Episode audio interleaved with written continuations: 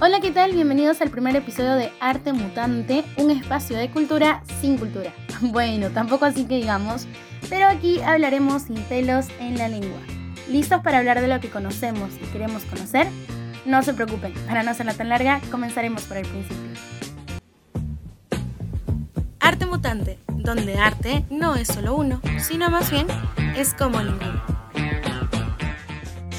Tal vez sea irónico que diga esto porque se supone que sé qué decir, pero comencemos por cuestionarnos qué demonios es el arte. Estoy segura que muchos dirían pinturas, música, esculturas y claro, es la respuesta más fácil y aburrida, porque son disciplinas. Sin embargo, yo creo que arte es todo lo que nos inspira y lo que nos transmite algún tipo de emoción. Pero bueno, estas emociones son las mismas que a tantos artistas los ha hecho sentir incomprendidos, o tal vez poco valorados en sus tiempos. Y es obvio, creo que es un pequeño drama que se lleva en la sangre de un artista. Por ejemplo, Van Gogh el tipo se cortó la oreja, la cual creo que después formó una banda que cantaba música toda cursi y romántica.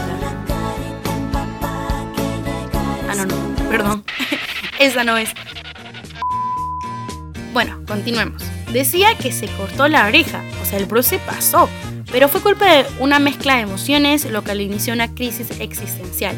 Aunque yo las he tenido y mi cuerpo sigue completo, por ahora. Bueno, bueno, no nos desviemos del tema.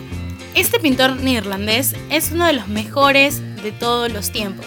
Sus pinturas expresaban la belleza de la realidad. Experimentó, tal cual tú lo haces con otras sustancias, no voy a decir cuáles, con diferentes técnicas de pintura como el puntillismo, las pinceladas onduladas, que la podemos ver en Una noche estrellada, tal vez su pintura más famosa. Sin embargo, fue duramente criticado, y ahí entra tal vez lo más cliché de todo. Fue vanagloriado una vez que murió. Pintó aproximadamente 900 pinturas, de las cuales vendió en vida aproximadamente, a ver, fue esta... Espera, vendió una. Pues así como querían que no tuviera crisis existenciales. Yo me volvería loca. Pobre Vincent. Pero bueno, sin alejarnos mucho en el tiempo, tenemos al loco Damien Hirst lo siento, sé que el término es algo fuerte, pero es que este hombre ama ver a la muerte frente a los ojos, sin excepciones. Una de sus obras más legendarias sería tal vez. A ver, ¿cuál menciono? ¿Cuál menciono? años más tarde. ¿Qué tal la de la cabeza de vaca encerrada en una vitrina llena de moscas con un aparato que mata moscas? La verdad no es que sea fan de las moscas y aunque sí me gustan las vacas, bien servidas con un buen bistec a término medio, con su papita frita. ¡Uf, qué hambre! Díganme acaso si esto no es una locura. Hablo de la escultura, no de la comida. La verdad, compa, no te culpo por ser incomprendido. Sin embargo, su arte consiste en la escultura, pero su afán por la muerte hace que la combinación de ambas sea magnífica. Yo la amo es completamente bizarro y estoy segura que a muchos les ha de dar pesadillas, pero su arte se vende y es espectacular, es un artista al 100.